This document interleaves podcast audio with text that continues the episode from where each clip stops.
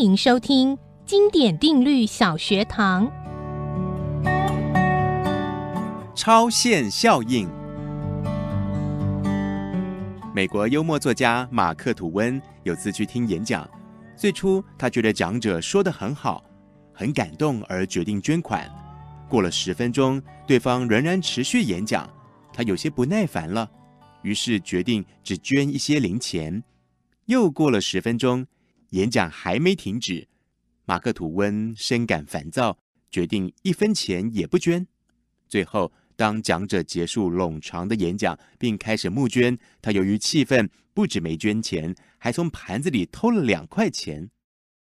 偷钱当然不对，但这故事却反映一个现象，就是对人的刺激太多、太强，或者作用时间太冗长，都可能引发别人的不耐烦或反抗，称为超限效应。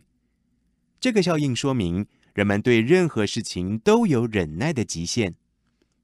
比方，某人犯过一个错，即使已经改过自新，但旁人经常会重提往事。起初他还能忍受，然而多次以后达到极限，恐怕就会爆发激烈的冲突。又比如，您本来很喜欢某项产品，然而一再看到它的广告，商品曝光过度，您可能就毫无兴趣了。